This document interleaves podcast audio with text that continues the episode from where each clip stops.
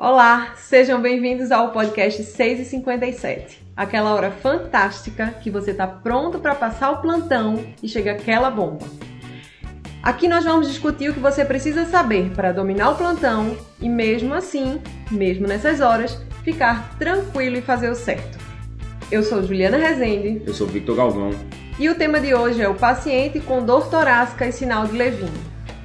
Então, é, antes da gente começar, o que raios é sinal de Levine? Sinal, sinal de Levine, né, é aquele, é aquele assim, sinal é o que o paciente apresenta, né, o que você como médico vê, né, até é importante diferenciar de sinal e sintoma. Então, sinal de Levine é aquele que o paciente chega com a, quando ele tem dor torácica, ele bota a mão fechada, né, na região precordial assim e vem meio curvado. Então, esse é o sinal de Levine, aquele, aquela imagem clássica do paciente que está infartando, né? Uhum. Assim, é bem, bem, bem comum. Característico, é né? bem característico, mas é bem comum da gente encontrar isso aí. Então, assim, se você encontrar, pense logo em síndrome coronariana, mas dificilmente você vai ver um paciente chegar especificamente assim, né? Uhum. E aí a gente tem outros sinais e sintomas que podem vir associados a esse sinal de Levine? Tem. O, o principal, o principal achado que a gente tem é a dor torácica, né? Paciente com síndrome coronariana, a primeira coisa que vem na nossa cabeça é dor torácica, e aí ela pode ser classificada de várias formas, né? A gente tem a, tem a tipo A, B, C e D, né? Que você pode, de forma é, mais clara, colocar ela como definitivamente anginosa, provavelmente anginosa, provavelmente não anginosa e definitivamente não anginosa. Uhum. Né? E aí, é, respectivamente, A, B, C e D. Então, aquela dor torácica que ela é tipo A, é a dor que ela é uma dor em aperto, é uma dor mal localizada, é uma dor que piora o esforço, é a dor que melhora com nitrato. Especificamente, a gente precisa que ela melhore com nitrato para a gente categorizar ela como tipo A e como definitivamente anginosa. Né? O nitrato um, um, um vasodilatador, né? vasodilatador coronariano, então a gente pensando naquele paciente que tem fator de risco, tem histórico, é, tem, tem relato de, de, tem uma história de DAC, né? tem relato de, de doença coronariana na família, tudo isso e aí o paciente chega com uma dor, é, com irradiação para o membro superior esquerdo, radiação para a mandíbula, com a característica em peso associada à sudorese, pior ao esforço, né? E, e, que ela tem uma, uma duração ali mais de 20 minutos, que melhora com nitrato, a gente chama ela de tipo A. Se a gente ainda não fez esse nitrato, ou uma dor que não tem todas essas características, mas ela, você, ela tem quase tudo isso, né? Ela é uma dor que é provavelmente anginosa. Então, a grande maioria dos pacientes que você vai encontrar com síndrome coronariana, você vai ter uma dor provavelmente anginosa logo no começo do quadro, né? Então, você vai definir ele como dor tipo B. A dor tipo C é aquela provavelmente não anginosa. É aquela dor que é bem localizada, uma dor que pode piorar a palpação, mas é aquela que tem outros, outros comemorativos. Por exemplo, uma dor que ela é bem localizada, mas ela irradia para o meio superior esquerdo, uma dor que é associada à sudorese né? E tem aquela dor tipo D, que é definitivamente não anginosa, por exemplo, uma dor em hemitórax direito, né? Mais para o lado direito, uma dor que, que piora a inspiração profunda, uma dor que é associada à tosse, por exemplo. Então, você aí tem um, um, um quadro, uma característica que ela é muito mais de não anginosa, ela é muito menos associada a, ao quadro de coronariopatia do que a outros quadros que também levam a dor torácica. Né? É, assim, e a gente tem outros sintomas também, né? Que pode a gente ter aqueles equivalentes anginosos, né? Principalmente paciente idoso, mulher, paciente diabético. É, ele pode ter uma apresentação atípica, né? Sim. Então, nesses pacientes, a gente pode ter só um quadro de epigastralgia, pode ser só um quadro de mal-estar, às vezes um rebaixamento de nível de consciência, qualquer quadro, mas ele é bem atípico, né? Um rebaixamento de nível de consciência chama mais atenção, né? Uhum. Chama mais atenção. Mas é uma possibilidade, você precisa excluir, principalmente nesses pacientes que têm essa apresentação atípica, né? Idoso, mulher e diabético. E às vezes o paciente que chega é idosa, mulher, diabética. diabética. Então você precisa, você precisa estar atento a isso aí. Uhum. Né? Então, é, vamos para uma hora que a gente gosta muito. Conta aí uma história sobre síndrome coronariana aguda que tu já passou alguma vez. Rapaz, a gente teve um, um quadro recente, né? Um quadro recente de um, de um paciente que chegou parado. Né? É, uma, é uma mistura de parada com síndrome coronariana.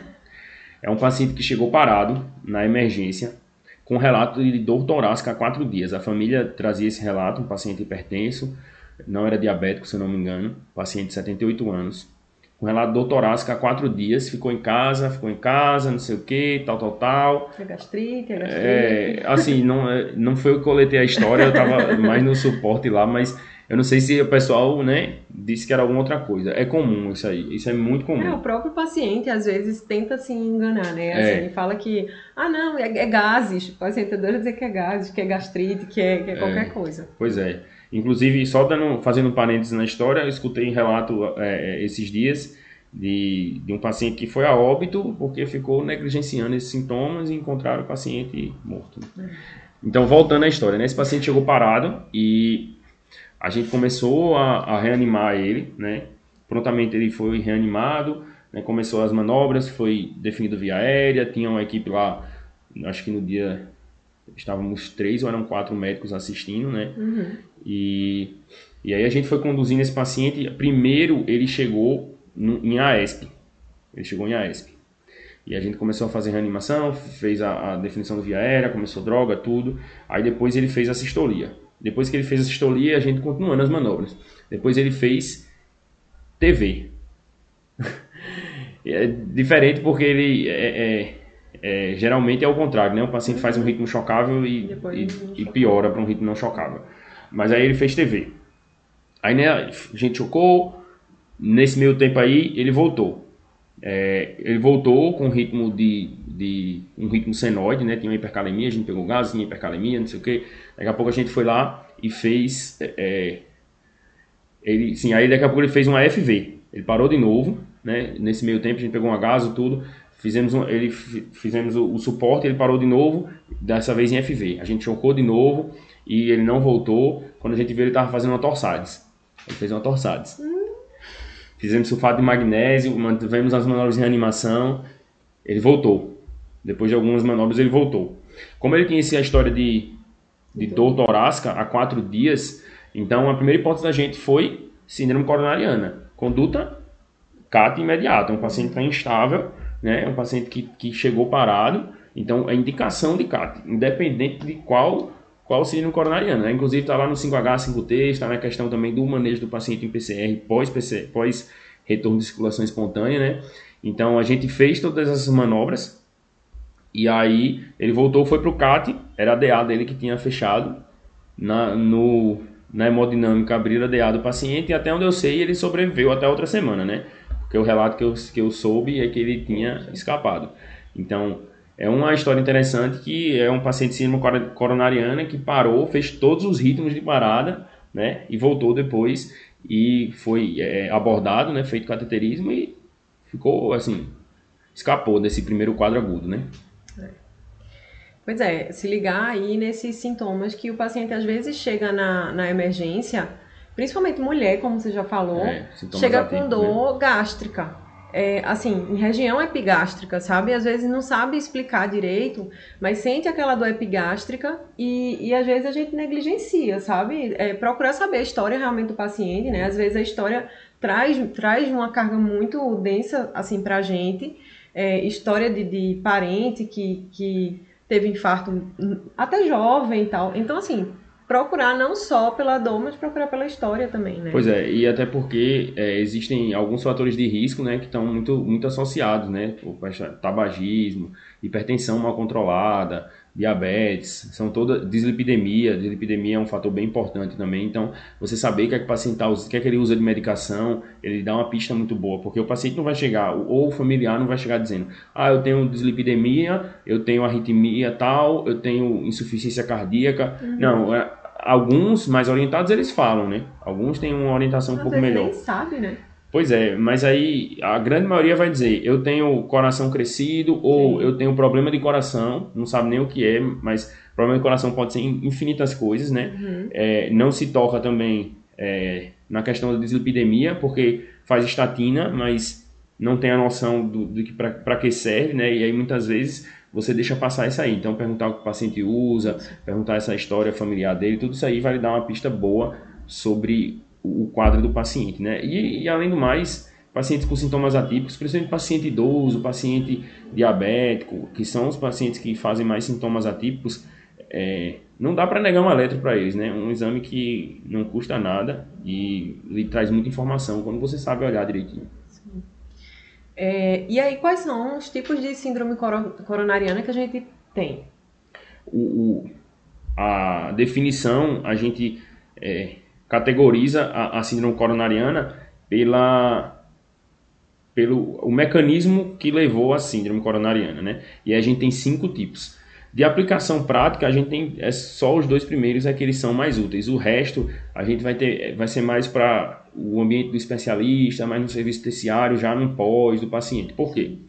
O primeiro é quando a gente tem uma oclusão ou uma suboclusão. Então, é aquele paciente que ele tem uma, uma história de DAC e aí ele tem uma oclusão súbita, né? Tem uma lesão, da, uma ruptura da placa, de uma placa que ele já tem, e aí solta um trombo e faz uma oclusão ou uma suboclusão por causa disso aí. Isso aí é o paciente com síndrome coronariana tipo 1. Uhum. O tipo 2 é alteração de oferta e demanda. Então, é aquele paciente que por alguma razão ou porque ele está com oferta inadequada, ou porque ele está com a demanda aumentada por oxigênio, o coração sofre. Sim. Então, quem é esse paciente? É o paciente que faz uma anemia grave, uma anemia aguda, importante, ele pode infartar. É o paciente que ele faz alguma arritmia, tanto com, com BRAD como com TAC. Ele pode ter um, um sofrimento, né? ele pode fazer um infarto por causa de uma arritmia desse tipo. Por quê? Quando a gente tem um ataque, a gente tem um aumento da demanda do miocárdio, e aí pode ser que o coração dele não consiga dar conta, uhum. né? A, a vascularização não seja, não tá lá essas coisas. E aí o paciente pode ter uma, um, uma síndrome coronariana associada a uma demanda aumentada. Ou o paciente que tem uma hipertensão muito, muito importante, mal controlada, um pico hipertensivo mais, mais importante. Uhum. O paciente séptico, o paciente séptico é um quadro bem, bem significativo, né? É, no caso do paciente que faz BRAD, ele faz uma oferta inadequada, né? O paciente que faz hipotensão, uma hipotensão severa, ele pode fazer também uma oferta inadequada e isso aí leva, né, a um quadro de sofrimento e morte de miócito que leva a uma síndrome coronariana, um infarto, né? É, então, a gente tem esses dois tipos aí são os mais relevantes que a gente vai ter para a prática clínica. É difícil a gente é, diferenciar um do outro clinicamente, mas Fisiopatologicamente, o paciente que tem um infarto tipo 2, o coração dele sofre menos, né? Percebe que ele tem mais uma questão de oferta e demanda do que uma obstrução aguda, né? Então, ele tem essa, essa possibilidade aí, mas é, é difícil a gente diferenciar. É uma, coisa, uma questão mais para entender, até porque tudo isso aí pode causar um infarto. Então, ficar ligado aí nesses pacientes que têm esses quadros, eles podem fazer uma síndrome coronariana, não pode negligenciar é, é, o paciente, né? Muitas vezes esses pacientes são mais críticos, eles estão entubados, tudo isso, então tem que ter um nível de atenção aí maior para alterações clínicas, descompensação hemodinâmica, que pode estar sendo causado por isso aí. Aí tem os outros, os outros três, né? Que a gente vai ter o infarto tipo 3, que é aquele infarto, que é o, o infarto que ele tem uma clínica típica, por exemplo, o paciente que chegou com que, tá, que teve doutorásica, esse, esse caso que eu relatei, né? É, não a história maior, a história do parênteses, que é o paciente que tinha um quadro de dor torácica, desconforto, ficou negligenciando e foi encontrado morto. Esse paciente aí a gente pode, pode chamar ele de infarto tipo 3, porque ele tem uma clínica típica, mas ele não teve tempo de ser abordado e ser avaliado, ter sido coletado marcadores de necrose miocárdica, e isso aí ele, você não consegue fechar o diagnóstico. Então a gente chama isso aí de infarto tipo 3, se for visto em, em autópsia, tudo isso, a gente chama de infarto tipo 3. O infarto tipo 4 é aquele que acontece associado a, a, a, intervenção coronariana percutânea, né? Uhum. ou durante o procedimento, ou uma trombose do estente. E o tipo 5 é o associado à revascularização, a cirurgia de revascularização miocárdica. Então, se a gente tiver um infarto durante o procedimento ou horas após, a gente, a gente vai chamar ele de infarto tipo 5. Esses dois aí, o 4 e o 5, têm especificações é, bem bem claras assim a respeito de alterações de marcadores de necrose, porque foi um coração que foi mexido e tudo, Sim. então a gente precisa ter uma alteração maior ali dos marcadores. Mas não é muito a nossa, a nossa vivência, né? Pensando mais do, do, do pessoal da porta, da emergência, a gente vai pensar muito mais tipo 1 e tipo 2. E aí, assim, depois de classificar, a gente tem que diagnosticar, né? Como é que a gente faz isso? O diagnóstico atualmente, né? o que as diretrizes recomendam é o diagnóstico tem que ter uma troponina alterada. Sim. E aí ela, essa troponina alterada, ela pode ser tanto em ascensão como em queda. É, mas ela precisa ter pelo menos um valor alterado. Por exemplo, a gente tem um paciente que ele chegou com a troponina alta, né? Você ficou meio na dúvida, ele tem aqueles, aquelas possibilidades de, de ter aquelas, aqueles quadros que podem alterar a troponina sem ser infarto, né? Tem essa, essa apresentação. E aí ele, você viu a troponina alta, bem acima da, do valor da normalidade. Aí no, horas depois você pede uma nova troponina e ela já deu mais baixa. Depois, 3 horas, 4 ou 6 horas depois, você pede outra, ela veio mais baixa ainda. Então você tem uma curva de queda da troponina, uhum. né? Essa curva de queda da troponina, ela, é, a gente considera como positiva, ela, como se ela se a primeira aí foi positiva, né? Ou uma ascensão, né? Um paciente que tem uma troponina normal, depois a troponina sobe mais um pouquinho, depois sobe mais, e aí essa ascensão da troponina a gente também considera como positiva, mas isso aí é bem mais clássico, né? E associado a isso, a gente precisa de uma dor característica, uma dor típica, né? Uma dor típica, uma dor tipo A, uma dor tipo B, para a gente poder é, fechar o diagnóstico. Uma alteração dinâmica no eletro, uma alteração que, que ela, ela vai é, acontecendo, você vê ela acontecendo, ou um quadro que, que é claramente é, é, é sugestivo, né? por exemplo, um supra DST, né? então uma alteração dinâmica no eletro, ou você tem uma, uma, uma evidência de um exame de imagem que mostre que tem um, uma isquemia, algum sinal de isquemia, alguma hipocontratilidade segmentar, algum sinal ali de isquemia é, é, no, no, coração do paciente pelo exame de imagem, né? Especificamente o exame de imagem vai ver isso aí é o eco, né? Que a gente vai ter mais na emergência, mais tranquilo, que a gente teria em teoria mais, mais fácil, mais acessível. Não é bem uma realidade, em alguns lugares tem um pessoal que é mais é, é, mais enrolado, sabe usar o eco mais ou menos assim, ou tem algum treinamento mais específico para eco, principalmente o pessoal que trabalha em UTI, mas é, não é uma realidade tão, tão presente assim na emergência. Então, é a troponina mais um desses três. Né? Uhum. Três ou quatro que eu falei? Falou três. Eletro, clínica e imagem né? Um desses três. Então você precisa ter algum desse, um desses três. Ou, né? Lembrar que ou ele pode ser um, ou o outro pode ser somado também, né? Pode ser mais de um.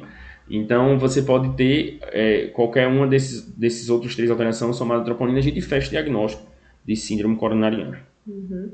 E aí a, a, gente falou um pouco do eletro, né? Quais são essas alterações que a gente vê no eletrocardiograma e que a gente pode desconfiar que seja realmente uma síndrome coronariana? O classicão que a gente vai encontrar, né, que é, é você vai ver é o mais clássico, você pensou em eletro, você pensa nele, pensou em, em infarto, é o Supra, né?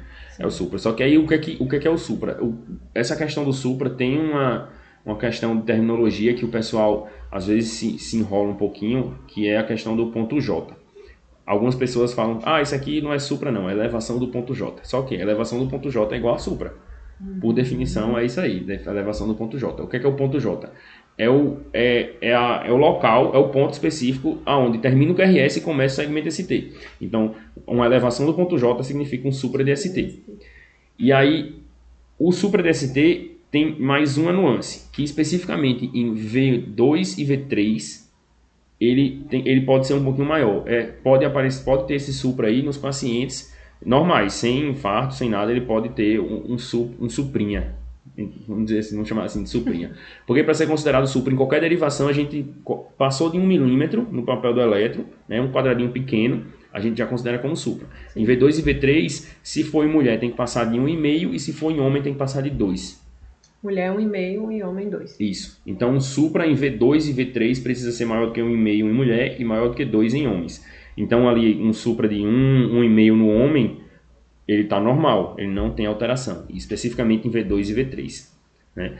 O que mais a gente pode encontrar? Sem pensar nesse supra no classicão aí do infarto. Onda T apiculada, né? Onda T apiculada pode ser uma das primeiras manifestações, pode ser, não necessariamente é, mas pode ser. Então, pode, o, o paciente pode apresentar uma onda apiculada. O supra, eu já falei, falei do supra, né? Pode ter também onda Q patológica, que é aquela aquele, aquele QS, né? O QRS que é só o QS. isso aí mostra um sinal mais é, de isquemia antiga, né? Então, mas pode ser uma apresentação, porque pode ser que o paciente chegue com um quadro de ele, ele fez uma, uma isquemia, ele tem uma pseudo-normalização, depois ele faz um QS. Uhum. Então, pode ser uma possibilidade também. É um, é um achado, mas a gente vai ver isso muito mais em quadros tardios. E existem relatos em literatura, né, que eu, assim, é uma coisa que é, é quase impossível você ver, que é o tal do BRE novo. Se o paciente tiver um eletro antigo dele no bolso e ele fizer algum elétrico com doutorasca com BRE e o antigo dele do bolso não tiver BRE, aí você ainda fica mais seguro para dizer que é um BRE novo. Mas se não for assim, é muito difícil você chegar e dizer que esse paciente tem um BRE novo. Olha, é uma pendenga no plantão quando o paciente chega com BRE. Porque realmente a gente fica, a gente fica sem saber se a gente conduz como, como infarto, se conduz como não infarto. Assim, e eu acho que são raros os pacientes que andam com eletro antigo, não, né? É. Eu, eu só vi um. Eu só conheço dois, na verdade. Que foi um paciente que eu vi porque ele tem a mesma coisa que meu pai tem. É. Né? Ele, tem um, ele, ele tem um padrão strain bem importante no eletro, e aí o relato dele era exatamente o relato do meu pai. Ele chega ele falou assim: pelo amor de Deus, eu não tenho nada agora, o meu eletro é sempre alterado. Quando a gente for fazer o eletro, meu eletro é sempre alterado. E é sempre assim. E a médica que me acompanha já me disse para andar com o meu eletro, mas eu fui pescar e meu eletro molhou e eu perdi. Deixa esse aí comigo. Pronto, é a mesma história do meu pai. Meu pai tem um padrão strain que o cardiologista dele recomenda, ó, ande com elétrico, porque senão onde você chegar você vai ser internado. Então... Beijo aí pro meu sogro querido. então, é, eu só vi esses dois. Só, tem, só, só vi esses dois pacientes. Então é muito incomum o paciente andar com eletro prévio. O ideal era que todos esses que têm alguma alteração isquêmica crônica, eles andassem, né, para assim facilitar a vida da gente. Inclusive pode ser uma recomendação se você encontra um paciente, se você conduz um paciente que tem uma isquemia crônica, então, oriente ele, ó, ande com um eletro para caso chegar numa emergência já tem um, um, um prévio para comparar. Eu particularmente sempre entrego os eletros também para os pacientes da emergência para eles andarem com ele, né? Uhum. E aí, é, com relação ao BRE, a gente tem algumas algum, alguns artifícios que a gente pode identificar melhor se esse BRE ele é um infarto ou não na maioria das vezes, esse BRL não vai ser novo. Na grande maioria das vezes, ele não vai ser novo. Né? Então, você tem que pensar que aquilo ali é um BRE. Inclusive, é uma coisa que chama muita atenção o BRE, porque o BRE dá uma alteração de repolarização que faz um supra. Então, muita gente vê errado o BRE e acha que é supra quando na verdade é um BRE, né? O QRS é alargado, mais do que 120 milissegundos, com alteração de repolarização, fica aquele eletro bem, fica aquele QRS bem feiozão, assim. Uhum. E aí muitas vezes o pessoal conduz até como infarto, quando vai ver era só um BRE. E aí, o que é que você precisa fazer para ver essa questão do BRE? Os critérios de esgarbosa, né? Eles vão ajudar bastante a gente a uhum. avaliar isso aí. E aí, quais são os critérios? A gente precisa. Quando, quando o paciente tem BRE com alteração de repolarização, esse supra, ele geralmente ele é discordante. Então ele é discordante. O que, é que significa isso? Quando o QRS ele é predominantemente negativo, o supra é positivo.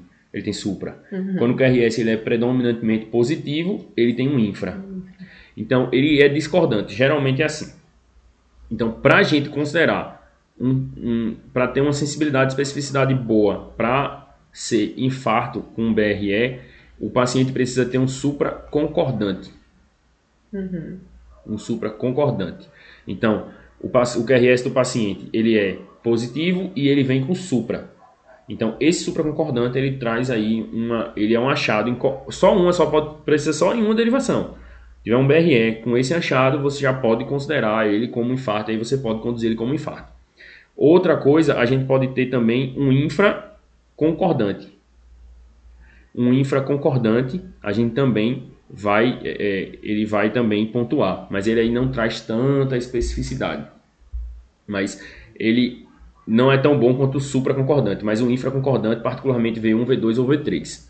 Beleza? Então, esses dois aí. Existe um outro critério que é quando ele tem essa, esse, esse, esse supra discordante mas quando ele é muito grande, maior do que 5 milímetros, mas não é tão tão importante assim, ele não, não traz um, um, um, valor tão bom assim de especificidade e, sensibilidade, porque tem umas pontuações e ele só vai fazer dois pontos ele só contaria dois pontos nesse achado aí e precisaria pelo menos três pontos. E os três pontos é o, o infra concordante em V2, V1, V2 ou V3. Uhum. E o supra concordante em qualquer derivação é cinco pontos. Então ele traz uma pontuação maior e traz mais especificidade para a gente. Vamos colocar uma, uma coisa mais hipotética agora, tá? Então, é, o paciente chegou lá com dor tipo B, né? Com alteração no elétron, um supra no elétron e aí você examinou tudo direitinho, tem essas alterações realmente. E aí, qual é o próximo passo? O que, é que a gente faz depois que a gente vê esse paciente com esses achados? De primeira, o paciente que ele tem supra, você tem que mandar ele para o CAT. É indicação de CAT de, de urgência. Então, paciente com supra é, é igual CAT. a CAT. É CAT você vai fazer mais coisas para ele, né? Você vai fazer mais coisas para ele, porque você não pode chegar simplesmente aí, cateterismo, e aí chama hemodinâmica e deixa o cara lá. Não, não pode, né? Você tem Olha, fica aí que eu vou chamar o cateterismo é. e pode ficar infartando. Você vai mandar ele pro CAT, e o ideal é que ele vá pro cateterismo em até 120 minutos, né? É, ele tem que estar tá abrindo a artéria nesse, nesse tempo aí, em duas horas. Então, você, você vai ter que pensar no CAT, então você vai indicar o CAT. Mas aí você tem mais coisas para fazer, né? Tem aquela história do, do Monabec, né?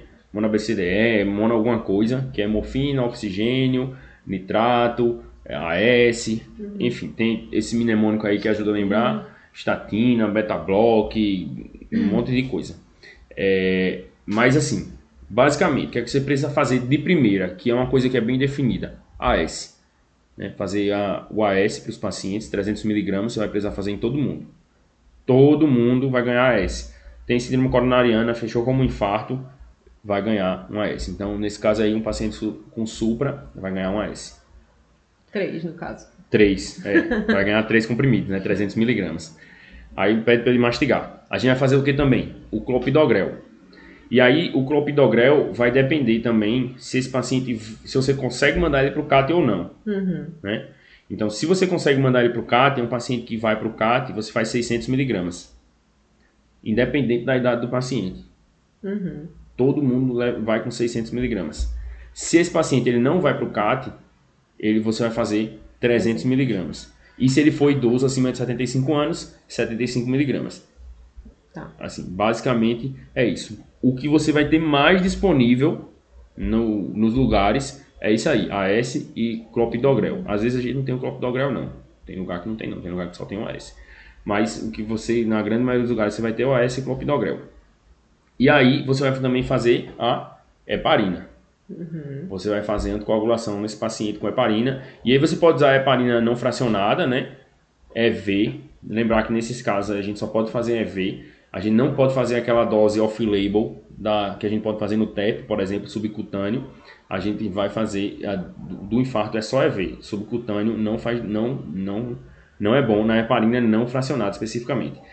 E a gente pode usar também o Clexane, né, heparina de baixo peso molecular. E a dose uhum. anticoagulação, né, 1 mg quilo de 12 em 12. Então isso aí vai ser o que você vai fazer de cara para esses pacientes. Você vai fazer essa estabilização. Isso aí são os medicamentos que você precisa fazer.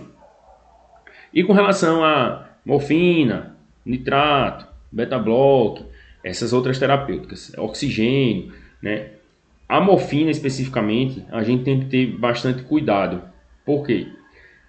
A morfina, você primeiro tem que ver se o paciente tem infarto de VD, né? Então, o paciente tem um infarto de, de parede direita, né? Um paciente que tem um infarto direito no eletro, né? Então, você ficar mais atento a isso, o paciente não tem infarto de VD. Porque você faz a morfina, ele é um vasodilatador, você vai diminuir pré-carga, e o paciente tem infarto de VD, ele está às custas de pré-carga. Você diminui a pré-carga do paciente, você pode fazer um choque cardiogênico.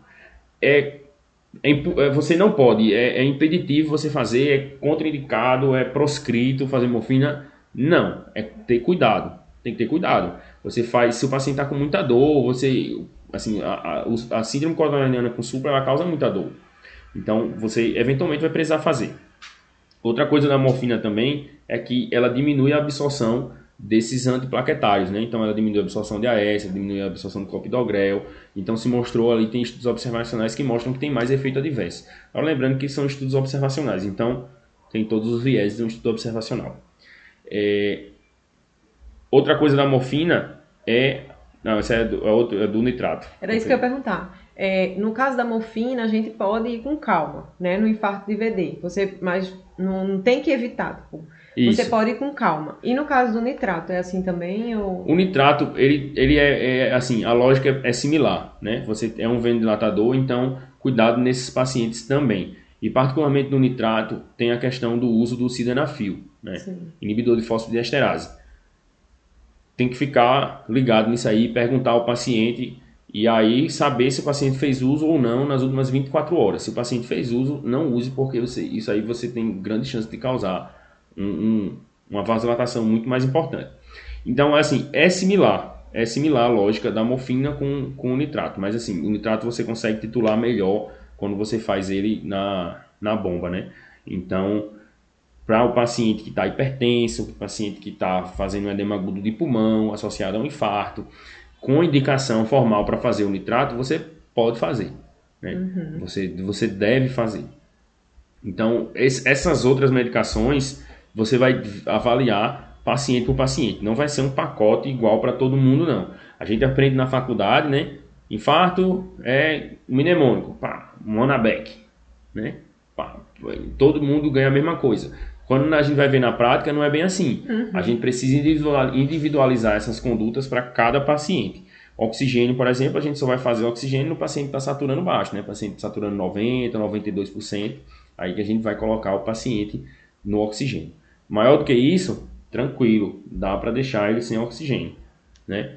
É, que mais? Beta block. Beta block é interessante. A gente, por, por quê, né? A gente precisa controlar a frequência desse paciente. Às vezes o paciente está fazendo um FA, às vezes o paciente ele tem um aumento de demanda associado a um infarto, por exemplo, ele teve um infarto por algum outro motivo, né? Fez um, um infarto oclusivo, um infarto tipo 1, por exemplo, mas aí o coração, ó, prá, disparou. E aí você precisa controlar a frequência dele, por quê? Porque controlando a frequência dele, você diminui a demanda do, do miocárdio por oxigênio. Concorda? Você vai diminuir, o coração vai bater menos, você vai controlar tudo isso aí, você melhora o tempo de enchimento, tem, tem vários benefícios associados ao uso do beta-block. Porém, você precisa ver se o paciente tem algum quadro de IC, se existe alguma contraindicação, se ele tem história de broncoespasmo, né? se, ele, se ele fez uso de cocaína, por exemplo. Tem todo, todo um detalhe que você, você tem que ver com relação ao uso do, do beta-block. Né? É, particularmente com relação a um quadro de C, o paciente ele pode fazer um infarto e ele pode fazer uma IC aguda por causa do infarto. Então, existe uma classificação, né, que é uma classificação de Killip, para você usar o beta, assim, que orienta a gente na hora de usar o beta block. Né? É, com relação à classificação de Killip, você deve, você pode usar no paciente Killip 1. O que é, que é o Killip 1? É o paciente sem sinal de C. O paciente está com dor torácica, troponina positiva, né, uma dor tipo B, uma dor tipo A, troponina positiva, mas ele não tem sinal de C. Ele não tem congestão, ele não tem é, este, não, não estertora, né, não tem é, B3, não tem nenhum sinal. Não, não tem nada, nada para IC. Aí o paciente que ele tá, por exemplo, fez um infarto e está estertorando em base, por exemplo. Esse paciente aí já é Killip 2. É um paciente que ele tem um sinal de IC. Ele não está super descompensadão, mas ele tem um sinal de IC. O paciente que faz um edema agudo de pulmão depois de infarto, a gente considera ele Killip 3. E o paciente que faz um choque cardiogênico, a gente considera Killip 4.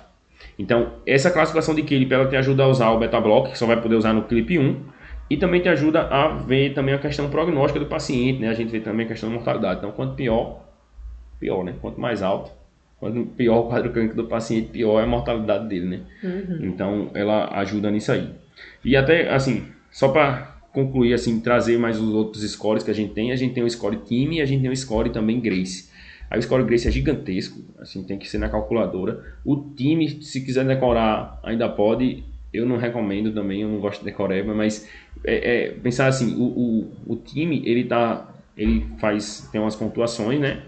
E ele tem alguns critérios. Idade, história de doença coronariana, estente, história de revascularização, história de infarto prévio. Então, esses pacientes aí que têm um histórico é, é, de doença coronariana, ele vai somando mais pontos e ele vai também somando mais em gravidade. Tanto o time quanto o Grace, eles vão ajudar a gente a definir a gravidade do paciente e ajudar um pouquinho na condução, particularmente dos pacientes sem supra também, né? Assim, nesse, nesse caso. Na verdade, você não precisa estar decorando quase nada, né? Até esses scores, por exemplo, o Killip, você consegue ir pensando é, Entendendo, do né? paciente mais seco para o paciente mais congesto. Então, é, a gente vai aumentando esse score é, gradualmente e aí dá, não precisa estar decorando. Ah, paciente tal com tal. é, não, pelo amor de Deus. E até a questão de você compreender o que é que a medicação faz e quando é que você pode usar ou não, né? Porque é, é, se o paciente está estertorando, o paciente tem edema agudo de pulmão, você não quer fazer um beta-block para ele.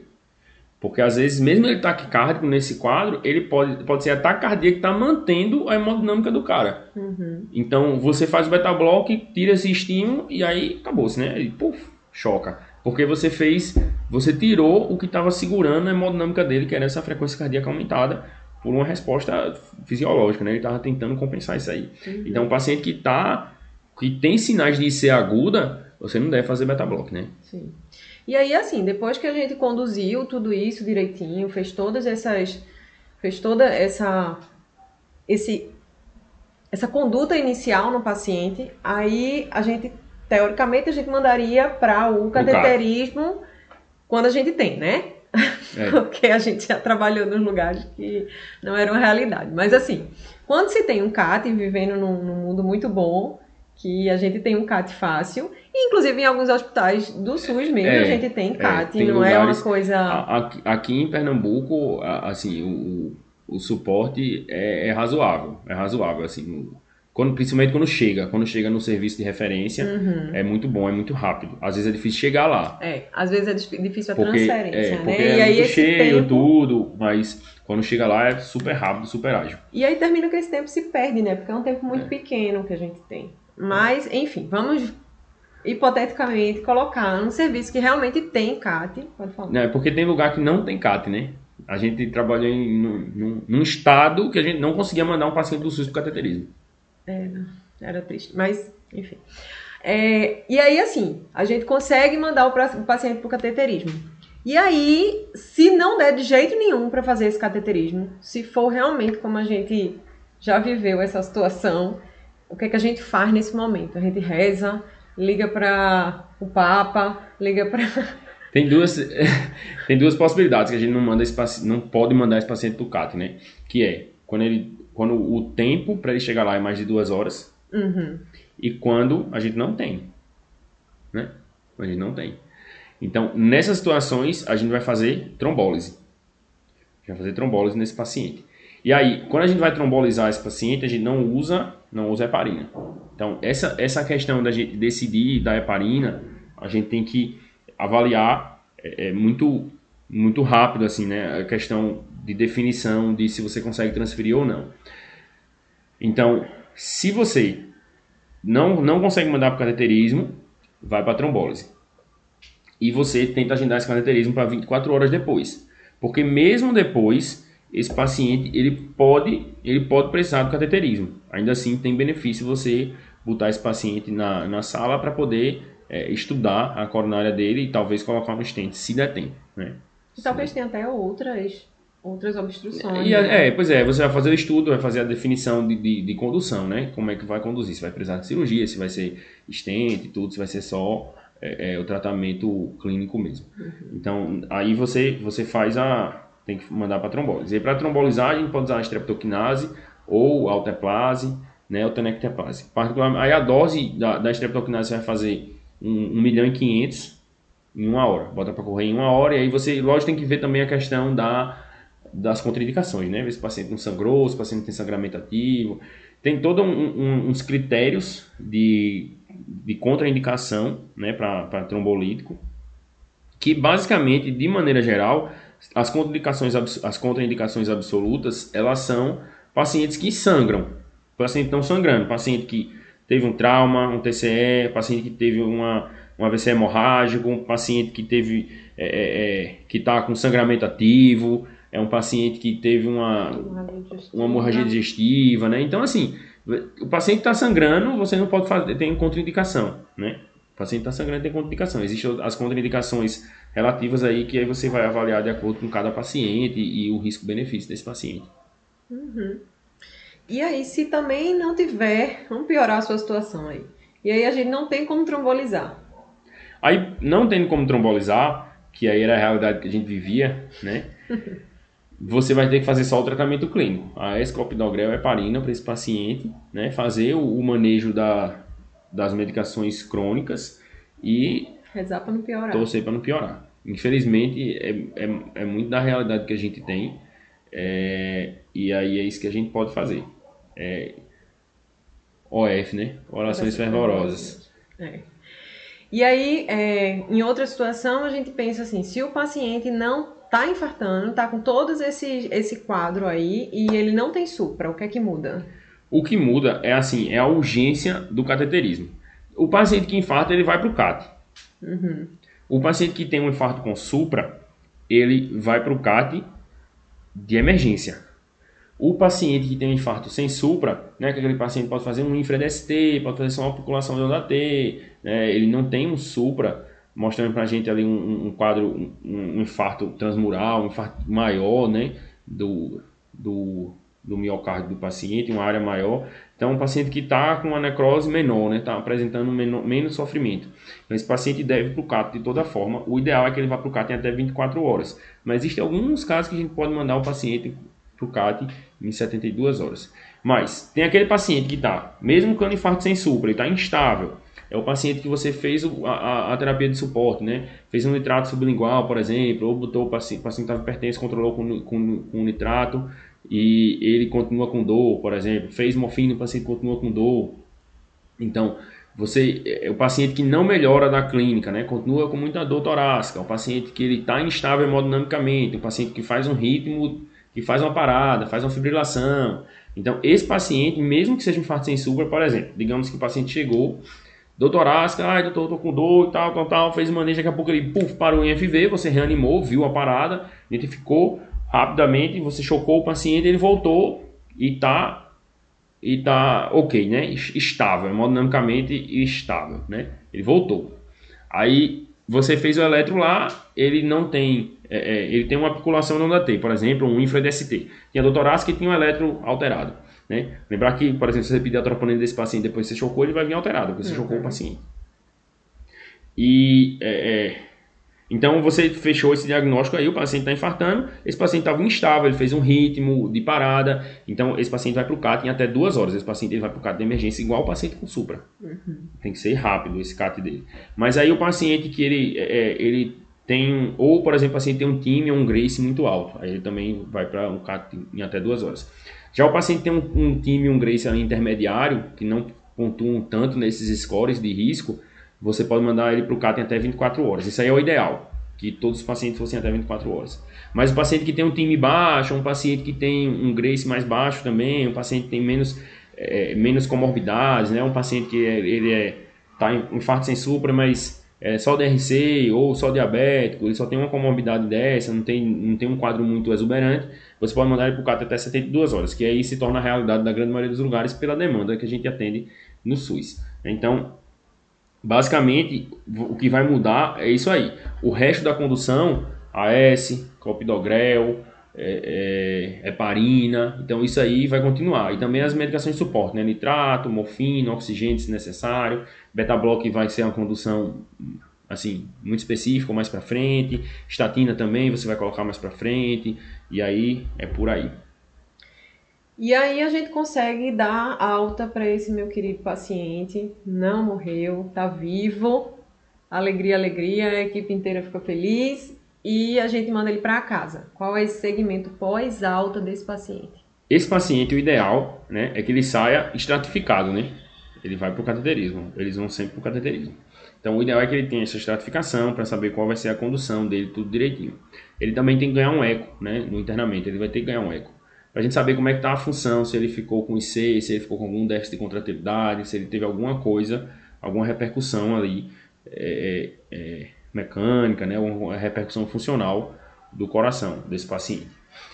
Ele, a grande maioria, a grande maioria vai sair com AS e com estatina. Sim. A grande maioria.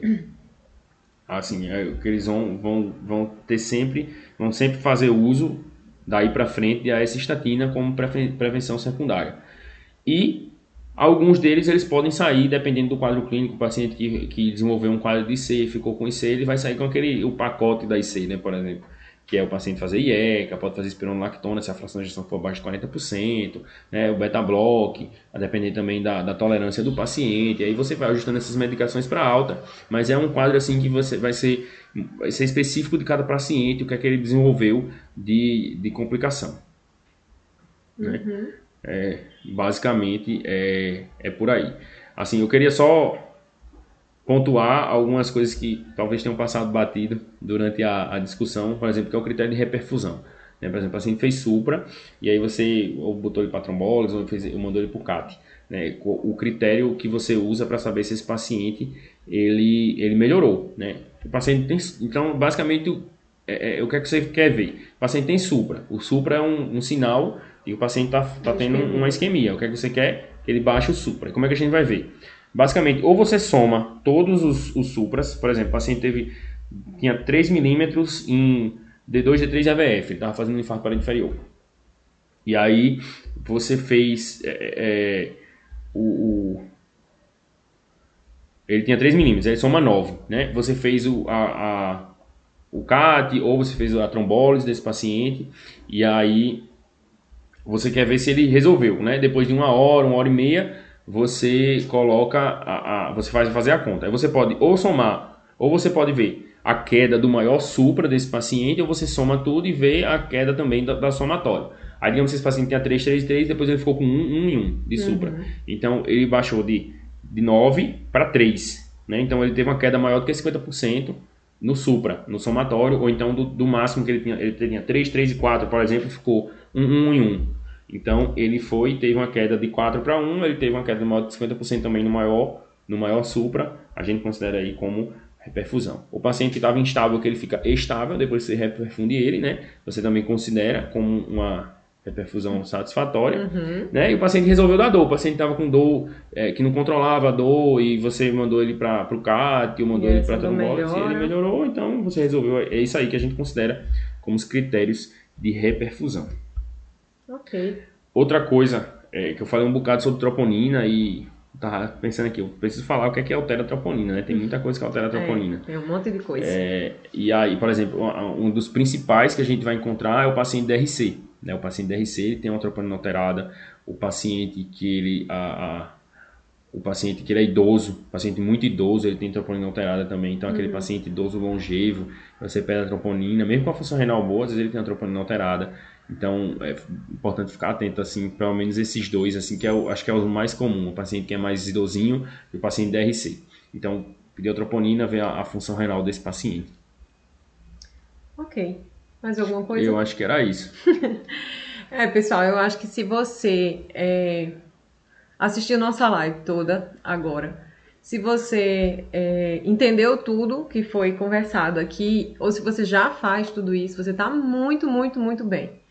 É, assim, é o básico que a gente tem que saber para fazer, é, para conduzir um, um, infarto, né?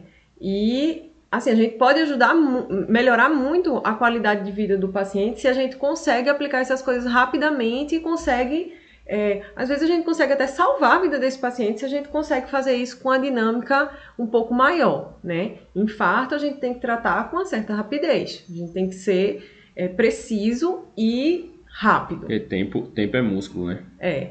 é o alô de hoje, é, a gente sempre dá um alô no final da live e hoje eu não poderia deixar de dar esse alô para nossa querida amiga é, brasiliense, paraibana, pessoense, Olivia. A gente te adora, Oli, morrendo de saudade de você.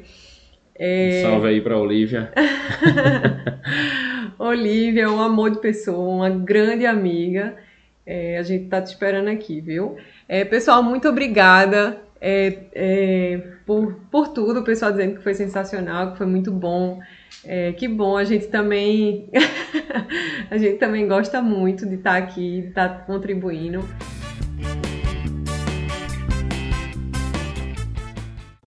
Esse podcast tem como objetivo a educação de profissionais médicos. Se você é paciente e está com dúvidas sobre alguma patologia, procure seu clínico.